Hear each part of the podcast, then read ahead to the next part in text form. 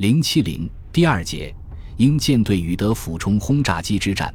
从一九四一年夏天起，卡姆胡贝尔将军用雷达加探照灯建立了一道所谓滑盖床战斗区雷达引导网。雷达的搜索半径取决于雷达的性能。维尔茨堡型雷达的搜索半径为三十五公里。从一九四二年起。实用化的巨型维尔茨堡型雷达又获上了直径为七点五米的巨大抛物面天线，它的搜索半径可达六十至七十公里。滑盖床基地配属下列电子设备：以夫雷亚型雷达一部。由于维尔茨堡型雷达比它精确，所以只用它搜索，其搜索距离最远为一百五十公里，和指示目标。二用于搜索敌轰炸机的维尔茨堡型雷达一部。三用于引导我方战斗机的维尔茨堡型雷达一部。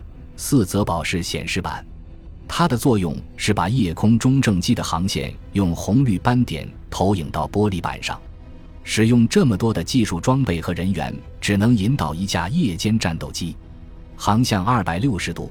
话筒里传来了吕伐登附近荷兰北部海岸虎雷达站地面引导军官维尔纳舒尔策中尉镇定的声音。信使进入相对航线，高度四千米，距离三十三公里。信使是指敌机，驾驶战斗机的是第二夜战航空团第六中队中队长卢德维希·贝克尔少尉。贝克尔少尉和通信员施陶普上士都是善于夜战的老手。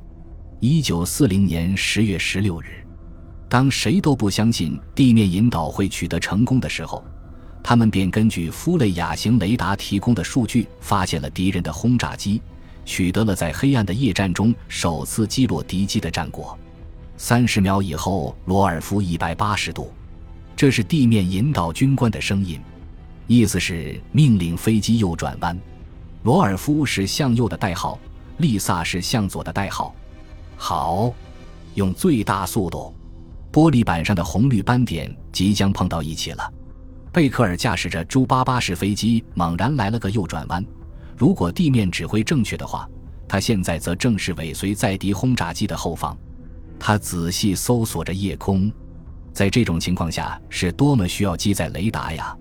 突然，在前方一百米左右的地方，贝克尔发现了一缕飞机喷出的烟雾。千真万确是敌机，宝克，宝克战斗机向地面发报。这是请求攻击的意思。几秒钟以后，机关炮和机枪的怒吼声划破了寂静的夜空。